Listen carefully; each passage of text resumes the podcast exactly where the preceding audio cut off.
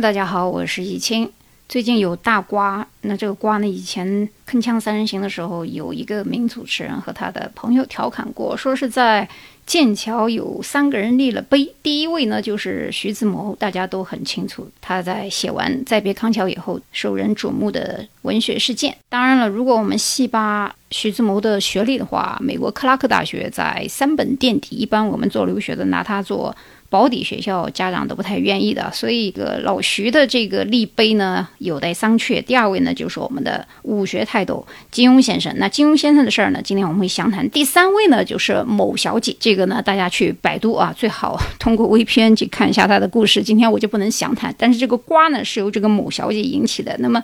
今天我讲想讲的，也只能是讲金庸先生了。那金庸先生当年获得过剑桥大学的博士学位，授予他一个荣誉博士学位，而且。当时校方也说，这个荣誉博士一般来说在所有的 title 当中是临介于高于其他正式博士的。但是呢，呃，不知道什么原因，就是金庸先生在八十一岁的时候又赴剑桥重新读真正的博士学位。那么金庸先生以前浙江海宁扎氏，当然这个书香门第，除了之外呢，小时候家里人就跟他谈这个表哥的事情，因为徐志摩是金庸的表哥，他的故事咱们先且不谈，咱们主要是讲一下八十多岁的时候金庸。是如何突然想去剑桥读一个真正的博士学位？而如今我们不管是去英国留学还是去美国留学，都一样要通过语言这一关，而且要审核学历背景。而当时的金庸先生其实论学识，他不必读这个博士学位啊，大家也认可他这个文学泰斗的地位。呃，有人也亲自问金庸先生说：“你既然已经刚刚获得了剑桥大学的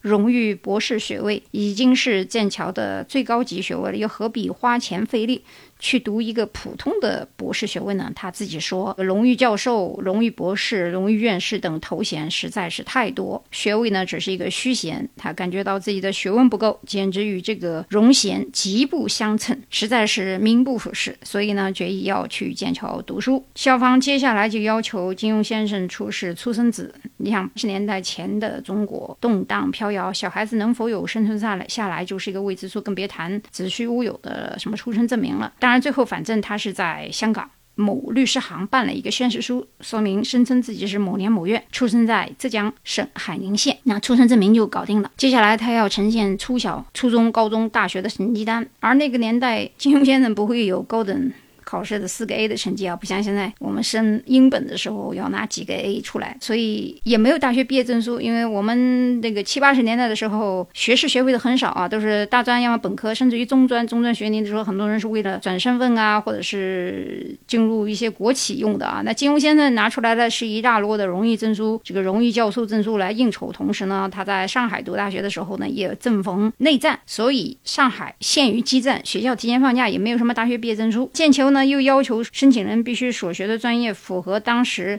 相关语言要求。你想，金庸先生不可能在那个年代跟年轻人一起在考英国的雅思、什么美国的托福之类的，所以他也请牛津大学的圣安东尼奥学院的院长和剑桥大学的一位教授出具证明，证明他能够读中国古文，并没有什么困难。那么从这一点来看，应该他将来的博士论文方向就是中国古文方向。跟古文有关系啊，然后剑桥的教授呢又要求他呈交一份发表过的英文文章来体现。他的阅读能力，当然我们也知道，金庸先生的武侠系列被翻译成多国语言，在其他国家都有出售，所以当然翻译不一定是他自己来翻译的，就是其他出版社来翻译的。而且这个剑桥的很多教授，包括院长，都读过金庸先生的很多武侠名著，所以很多的剑桥大学的教授都认识金庸，也知道他的作品。剑桥大学教授们的结论是：虽然这篇关于香港回归的文章，英文文章文法虽然老了一点，但是念研究生课程。是足够了，所以全票通过。所以在英国这个比较古板的传统大学里面，如果你想读博士的话，首先你要有学士学位、研究生学历，然后再到博士。由于金庸先生都没有，所以其实金庸先生先去剑桥读的第一个学位不是学位，而是硕士学位。呃，然后中间还有很多曲折啊，比如说出具经济证明啊，包括担保书啊等等啊，这在咱们就不谈。那个时候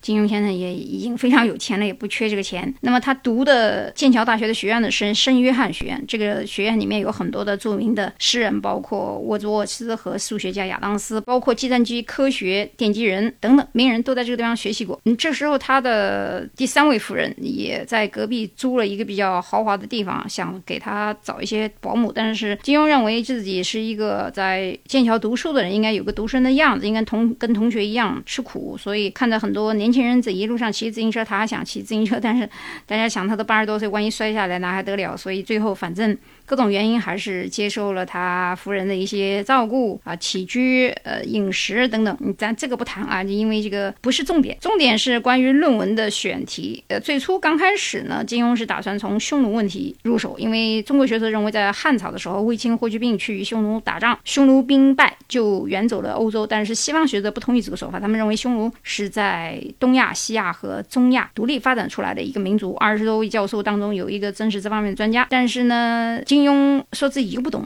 匈牙利语，呃，所以教授说这个资料已经被翻译成法文和英文了。如果你想去匈牙利，我可以推荐你。如果你想再读这个话题的话，你必须念三年匈牙利文，再来研究这个话题。我当时就很奇怪，这个匈牙利语跟匈奴有什么关系？这这这风马牛不相及的一个话题啊！当然，这个文章引用有有待商榷。后来选来选去呢，呃，金庸的论文论题呢又选成了安禄山造反，因为导师选定的是研究唐史的专家麦大为。那麦大为貌似这个题目呢也不算是有人曾经做过，而且按照他的论文基础是皇位从来不传统，按照传统来讲，皇帝的皇位应该传给嫡长子的，实际上是哪个有兵权，哪个会打仗就传给谁。说白了就是枪杆子里面出政权，谁兵权在手就能做皇帝。那麦大文呢赞同他的基本观点，说你这个意见可以，但是必须找到历史证据，因为我们都知道在国外你立论以后，你需要用证据去 support 你的观点，所以呃不像在国内的时候有些大学糊弄了事。那么他们写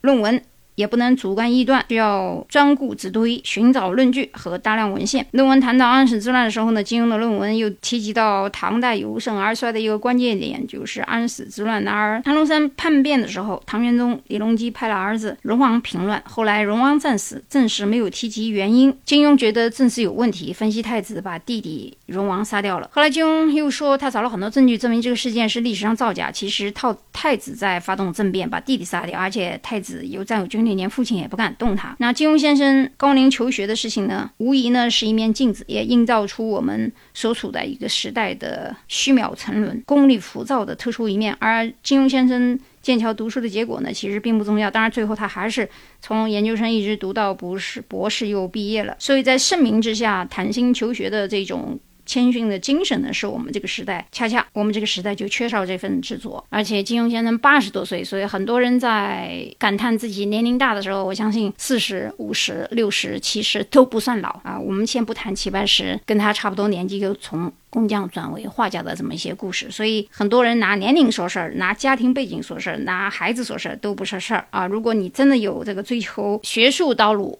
想攻读国内国外大学专业或者是大学里面的学位的时候啊，任何时间起步都不算晚。我今天会讲到金庸这个人呢，是因为我开头那三个人当中，第一个我不大看得上，第三个纯粹是现在的这个最大的一个瓜，我也不能触那个瓜。那我只能说一下金庸。那谈到金庸的时候呢，刚好最近有很多的这个申博的 case 在我手上，我就突然想到金庸先生这个申博的这个历程，包括英国传统的古老和不变通。谈到金庸的学术问题以后。呃，不得不也聊一聊金庸先生的三段情史。那么，金庸的第一任妻子呢，叫做杜月笙。那杜月笙呢是杭州人，他不懂这个粤语，在香港的时候感到生活比较苦闷，加上当时的金庸收入也不算多，他也不大能吃得了苦，因为因为这个小姐出身也是一个富家子弟。当然，有人说这个是女的先背叛了金庸，所以金庸当时觉得是他背叛了。自己结束了这一段不太愉快的婚姻之后，当然，据说他的妻子第一任妻子还是比较貌美的，我们在网上可以搜一下他的图片啊。后来他的第二任妻子呢叫朱梅，跟他一样也算是新闻记者出身，能写能干，也懂英语，比他也年轻，大概十一岁左右。在跟朱梅大概到了婚姻中期的时候啊，因为有生四个子子女，那么金庸因为跟他之间有一些矛盾，这个矛盾呢，据他自己是说，是朱梅的性格比较强势啊。后期金庸一边复稿。稿费有的时候有稿酬，然后经常吵架，所以有一天到这附近的一个小店里面去吃饭，那就遇上了他的第三任妻子，叫宁一乐。那宁一乐呢，当时是一个服务生呐，因为一些原因，两人呢走到一起。你其实从构建上来看，宁一乐的学历不高，应该只是个高中不到，但是呢，朱梅呢，应该算是跟金庸一样，都是有擅长文学，也能写英语，应该是比较匹配的一对。但是呢，据说朱梅的性格比较。强势。当然，这都是说法，就是我们从这个三段婚姻里面看到第三任，第三任妻子，我觉得她的这个情况就类似于保姆了，就是能够在失意的时候给你送上一碗情绪价值，然后呢比较欧贝，比较服从，比较和气啊，和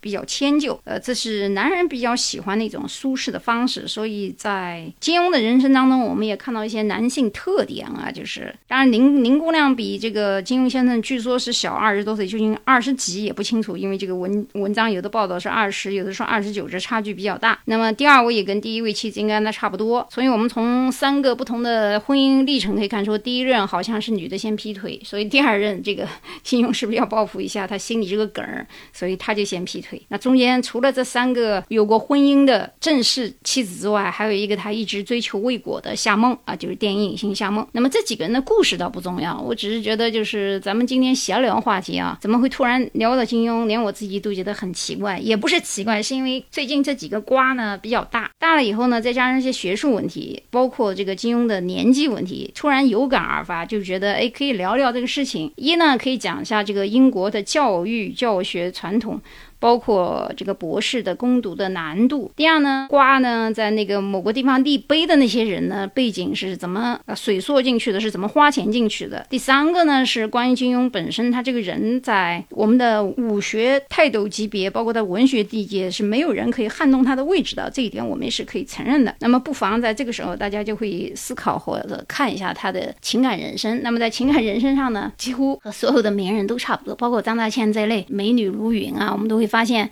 这个男性的特征里面，我如我觉得作为一个女性来解剖男性的时候，应该要有一个清晰的认识啊，就是跟你喜欢的男人在一起的时候呢，也不要太强势，太过于强势，我相信是个男人他都不喜欢，因为这是男性荷尔蒙特点啊。狮群狮群，狮子这个男狮子公狮子，它就是一个，它有一群母狮，这是一个天性。而且呢，你想关于出轨的问题，还是不出轨的问题，还是吸引与不吸引的问题呢？通常而言是相对而言的，就是这个女性和这个男性如果都特别的。优秀的时候，周围不是苍蝇的问题，是他的这个吸引力，自然就会有很多的诱惑在这个地方。至于他究竟要离婚还是不离婚，还是劈腿还是怎么地，这个东西基本上就是一个经济基础和包括这个理论道德的束缚。所以如果没有这些束缚的话，通常人从人性角度和理性角度做出来的行为是不可控的。当然，我也不是说女性一定要去服从男性，自己能独立，经济也能独立，精神灵魂也能独立的女性啊，如果你能。够找到适合自己的，或者是喜欢自己的，或者你喜欢他的这么样的人呢？你就是把握住机会。至于长久性，不要想太多，不要去归功于别人背叛你，还是你背叛于别人，觉得都是一个相对的因素。甚至于也不要去归根于说一定要学习他或者学习某某人，因为每一个人都不一样，不管是男性还是女性啊，每一个人的故事没有什么借鉴的，因为每一个人都不一样。你遇到的人的这个偶然性、基数性在里面以后，我觉得这个婚姻啊，包括爱情啊，它就没有一个标准。所以很多。人在既定说一定要学什么理论基础，又是什么借鉴某人的故事的时候，其实我觉得他就进入了一个误区，就是没有什么好借鉴的。你想做的很清晰的一件事，就是你把自己的素养在不断的提升就可以了。然后你经济一定要独立，所以所以不管是将来还是现在还是过去式，你自己都活出自己的风采，这就足够了，好吧？今天的节目就到这里，我们下期节目再见。